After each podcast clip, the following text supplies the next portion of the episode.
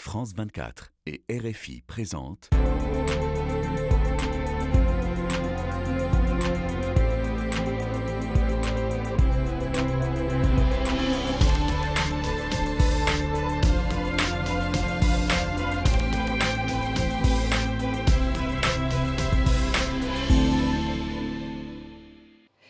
Bonjour à tous et merci de nous rejoindre sur Radio France Internationale et France 24 pour Ici l'Europe. La Géorgie, petit pays du Caucase de 4 millions d'habitants, en partie occupé par l'armée russe depuis 2008, vient d'obtenir le feu vert de la Commission européenne pour son fameux statut de candidat à l'adhésion à l'UE, un geste qui lui avait été refusé en 2022, euh, ce qui ne demande pas de vous réjouir, Madame la Présidente euh, Salomé Zourabichvili. Vous êtes la présidente euh, de la Géorgie. Bien sûr, pas seulement vous, vous dites, vous êtes en tout cas une ancienne diplomate française euh, et qui, euh, une présidente qui a un rôle euh, essentiellement symbolique normalement dans votre pays, mais vos positions pro-occidentales, votre opposition à une politique gouvernementale trop proche de la Russie ont fait de vous une interlocutrice privilégiée des dirigeants européens. D'ailleurs, le gouvernement au pouvoir, rêve, géorgien, se réjouit aussi de ce nouveau statut de candidat. Qu'est-ce qui a changé vraiment en un an? Qu'est-ce qui a changé? La population, euh, sa détermination. Euh, et je pense que du côté européen, ce qui a changé aussi, c'est la prise de conscience du fait que euh, dans le contexte géopolitique d'aujourd'hui, la situation de la Géorgie demande d'être reconnue et que faire un cadeau à la Russie en laissant la Géorgie dans une zone grise, et donc les possibilités de déstabilisation, de déception de la population d'une part et de déstabilisation, euh, c'est un risque qui n'est pas à prendre aujourd'hui.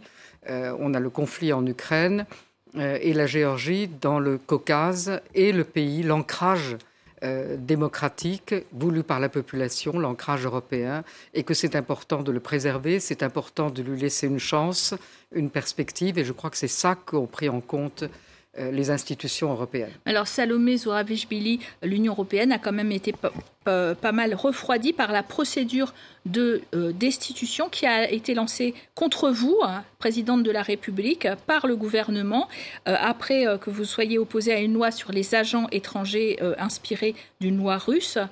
Est-ce que, euh, alors ils n'ont pas réussi leur coup finalement, vous avez, euh, il a manqué 15 voix au Parlement.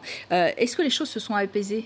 Alors d'abord, ma procédure de destitution, elle n'était pas liée directement à cette, à cette loi, même si j'ai mis mon veto et que j'ai annoncé que j'allais mettre mon veto sur toutes les lois qui iraient à l'encontre de l'esprit ou de la lettre des recommandations qui nous avaient été faites par la Commission européenne. mais la procédure elle-même, à la Cour constitutionnelle a porté sur mes visites euh, en France, en Allemagne et à Bruxelles, euh, qui n'étaient pas autorisées et que j'ai maintenu malgré tout parce que j'estimais très important de porter cette voix au cœur de l'Europe et auprès des dirigeants de notre avenir européen. Justement, aujourd'hui, dans ce contexte européen, où on voit que l'Ukraine est à la veille annoncée par le président Zelensky d'une nouvelle contre-offensive, où les Russes ont, euh, à mon avis, à tort le sentiment que peut-être ils sont en train de remonter la pente. C'est très important de conforter cette petite Géorgie euh, qui reste résolument euh, pro-européenne depuis pratiquement son indépendance, en dépit de tout ça, en dépit de l'occupation, en dépit de la guerre, en dépit de tout ce que fait la Russie sur notre territoire. Et il faut bien voir que la Russie a annoncé il y a quelques semaines euh, qu'elle allait prendre euh, l'aéroport en Aprasie, donc sur le territoire géorgien, sur l'un des deux territoires occupés, et qu'elle voudrait euh, développer une base maritime, là aussi dans le territoire en Aprasie, dans le territoire géorgien. Ça, ça veut dire une avancée de la Russie sur la mer Noire qui est extrêmement préoccupante pour les Européens, pour les Américains, pour l'OTAN et pour tous les projets euh, futur de euh, connectivité à travers la mer Noire, de coopération, ce dont on avait parlé depuis longtemps et qui figure réellement dans les grands projets stratégiques de l'Union européenne euh, vers le Caucase et l'Asie centrale. Mais alors, euh, l'Union européenne, il attend quand même, au-delà de, du caractère que vous nous expliquez très bien, géopolitique, géostratégique, il attend tout de même du gouvernement actuel, je le disais, euh, du pouvoir rêve géorgien, qu'il cesse de contourner les sanctions européennes contre la Russie, qu'il respecte bien l'état de droit et poursuivre la désoligarchisation. C'est un, très, très, euh, un mot très compliqué, mais qui fait référence à la toute-puissance des oligarches milliardaires chez vous, et en particulier euh, d'un ancien Premier ministre, Bidzina euh, Ivanishvili, qui est le fondateur de ce parti, Rêve géorgien. Est-ce que vous croyez la Géorgie capable de se débarrasser de ces démons? Oui. oui, et je crois que nous rentrons dans cette phase, et ça aussi, je pense que ça a été pris en compte par ceux qui ont euh, pris la décision à la Commission, euh, c'est que nous entrons dans une phase préélectorale, euh, que 2024 va être la grande année pour, pour les élections qui se dérouleront en octobre, que ce statut motivera la population pour se mobiliser dans ces élections au lieu de prendre euh, ses valises euh, et d'émigrer, ce qui est un des grands risques de déception dans tous ces pays euh, post-soviétiques. On se dit, il n'y a plus rien à espérer. Là, c'est l'espoir qui est revenu. Et donc, nous allons nous préparer. Et il faut que l'Europe soit extrêmement présente avec des observateurs, avec une attention particulière et un engagement, y compris économique, pour que tout le monde sente que nous ne sommes pas seuls dans cette année électorale et d'ailleurs, moi, je constate, euh, non sans plaisir, que le langage des autorités, du gouvernement, a évolué ces derniers jours, ces dernières semaines. Les autorités euh, essaieront sans doute, et moi je pense que c'est aussi bien, de montrer que cette décision européenne, que cette avancée vers l'Europe, c'est eux qui l'ont obtenue. Donc si c'est la carte qu'ils veulent jouer, je pense que c'est quelque chose qui est bon pour tout le monde, qu'ils essayent de montrer qu'ils ont obtenu l'Europe pour la population. Ce qui est important, c'est que la population sente qu'on avance et qu'elle soit, encore une fois, euh, rassurée, sécurisée euh, et mobilisée pour les prochaines élections. Nous avons un modèle euh, polonais qui est un modèle très intéressant. Avec un basculement hein, dans, une opposition qui est pro-européenne, pro-démocratique, qui, a été, qui a été effectuée donc très récemment. Il faut bien voir qu'il y a une chose que peut-être il faut ajouter. Euh, la Géorgie, jusqu'à présent, les 30 années de son indépendance, n'est jamais sortie euh, d'un système monoparti. Euh, en dépit d'élections qui ont été plus ou moins démocratiques, plus ou moins libres, mais dans l'ensemble, ça a été jugé plutôt oui que non. mais on est resté, on est revenu très vite, dans chaque cas des régimes qui se sont succédés, euh, à un régime de plus en plus monoparti et de plus en plus contrôlant l'essentiel des institutions. Euh, les prochaines élections, c'est la chance euh, de sortir de ça et de passer effectivement à ce qui est le, propre des, démocraties, c'est-à-dire quelque chose qui soit plus proche d'une coalition que de un parti qui emporte tout et qui ensuite considère qu'il est le seul au pouvoir. Alors, euh, pour ce qui est de, vos rapports avec la Russie, est-ce que vous peut parler d'un regain de tension, de désinformation un peu massive de la part de Moscou? Comment vous ressentez le, moment? Je ne sais pas si c'est un regain de tension parce que c'est quelque chose qui est permanent. Cette tension, d'abord, elle est vécue euh, par euh, nos citoyens dans ces régions occupées qui sont extrêmement limités dans tous leurs déplacements. Il n'y a pas de droits de l'homme. la langue aphrase, aussi bien que la langue géorgienne, sont pratiquement bannies euh, du territoire à Praz. Euh, donc euh, cette tension, c'est la marque de l'occupation. les enlèvements et les personnes ensuite tuées par balle ou tuées dans les prisons, c'est quelque chose, je ne dirais pas qu'on est habitué parce qu'on ne s'habitue pas à ça, mais ce n'est pas quelque chose de rare. et il faut bien voir que c'est ce que, à quoi résiste la population géorgienne depuis des années. Euh, tout en continuant à marquer euh, son avancée vers l'Europe.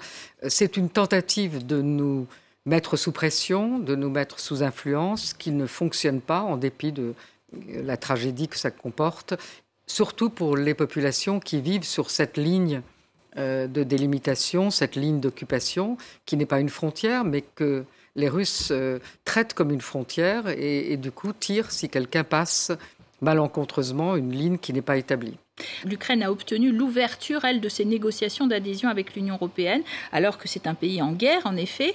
Euh, et euh, cette, Ukraine, euh, aujourd'hui, vous avez le sentiment qu'elle est toujours aussi soutenue par vous, d'une part, la Géorgie, mais aussi par les pays de l'Union européenne, parce que vous avez cité des pays qui vont vers un chemin démocratique, mais la Slovaquie, par exemple, est beaucoup moins soutenant vis-à-vis de l'Ukraine, sous Robert Fico, ce nouveau Premier ministre, et puis on ne parle pas de la, Hongrie de Viktor Orban qu'elle est toujours autant soutenue par les Européens? Est-ce qu'on a autant d'intérêt pour cette guerre? Le problème des, démocraties, c'est ces changements que l'on peut avoir à travers des élections euh, et que l'on voit dans beaucoup de pays et pas seulement en Europe. Euh, et ça, c'est vraiment un défi aujourd'hui pour les, démocraties dans, le monde.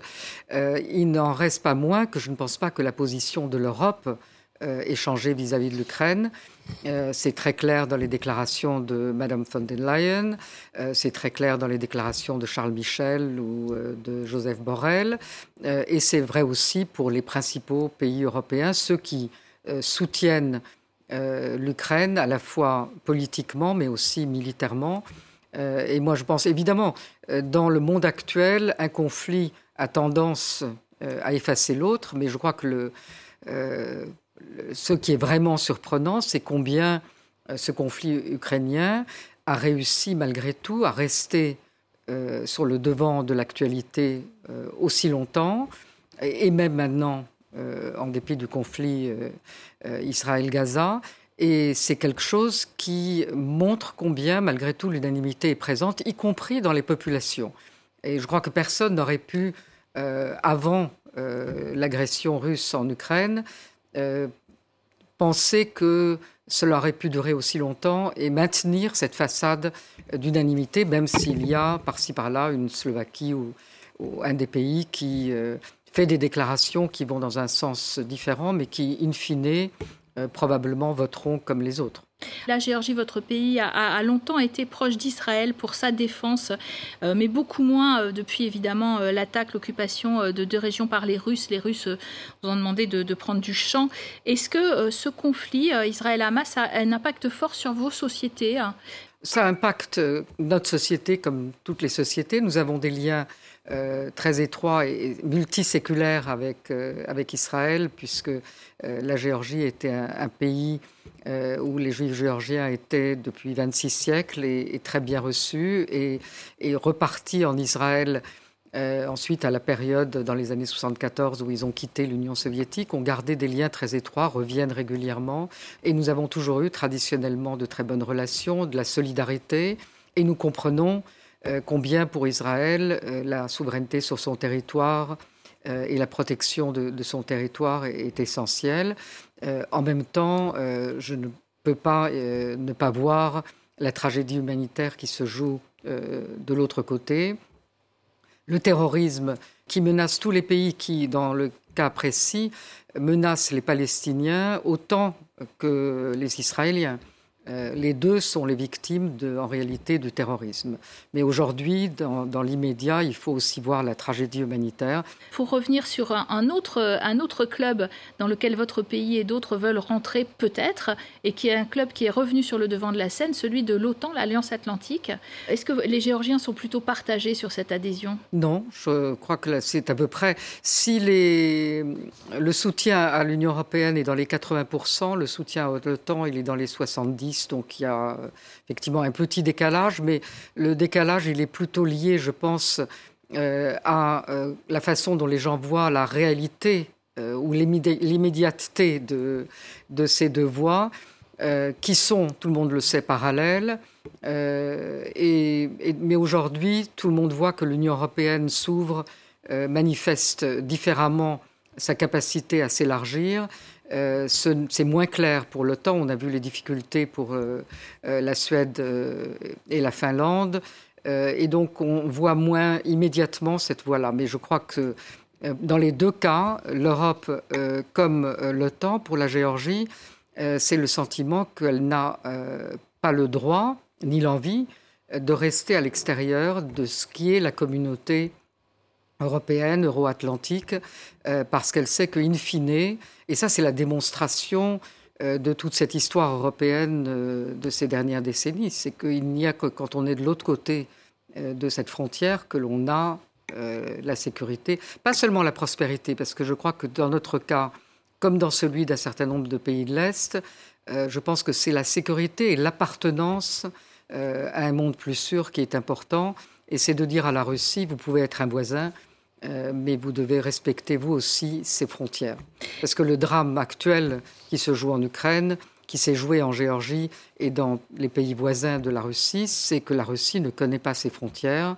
et tant qu'elle n'aura pas accepté de rester dans ses frontières, l'Europe sera mise au défi de cette puissance qui D'ailleurs, pour, terminer, en, un mot, euh, le PIB de la Géorgie a grimpé d'ailleurs euh, l'an dernier de 10%, et en particulier dû à un afflux de Russes qui fuient la mobilisation voulue par Poutine. 1,5 million euh, ont traversé votre, votre frontière. ça n'a pas d'ailleurs que des effets positifs pour vous? Non, c'est une pièce à, double face parce que c'est vrai que la plus grande partie de environ 100 000 à être restés en, en Géorgie. Ils participent de la, de la vie économique puisqu'ils ouvrent des... En Géorgie, c'est très facile de faire du business. On peut en 24 heures ouvrir euh, une entreprise. Euh, et donc, ils ouvrent des petites entreprises individuelles. Euh, en revanche, la population est inquiète, d'abord parce que c'est une population russophone qui arrive et qui ne manifeste pas vraiment le souci de s'intégrer. Et puis surtout, il y a le sentiment que c'est pas très bien contrôlé, et qu'à l'intérieur de cette euh, masse, on ne sait pas très bien qui peut rentrer dans le pays. Craignez un peu les espions. On craint la guerre hybride, ce qui est le cas de pas seulement chez nous. Merci en tout cas d'avoir euh, très bien illustré ces tensions hein, sur le flanc Est, mais aussi ces espoirs, puisque nouveau statut euh, et nouveau démarrage pour la Géorgie. Merci à vous de nous avoir suivis sur France 24 et Radio France Internationale.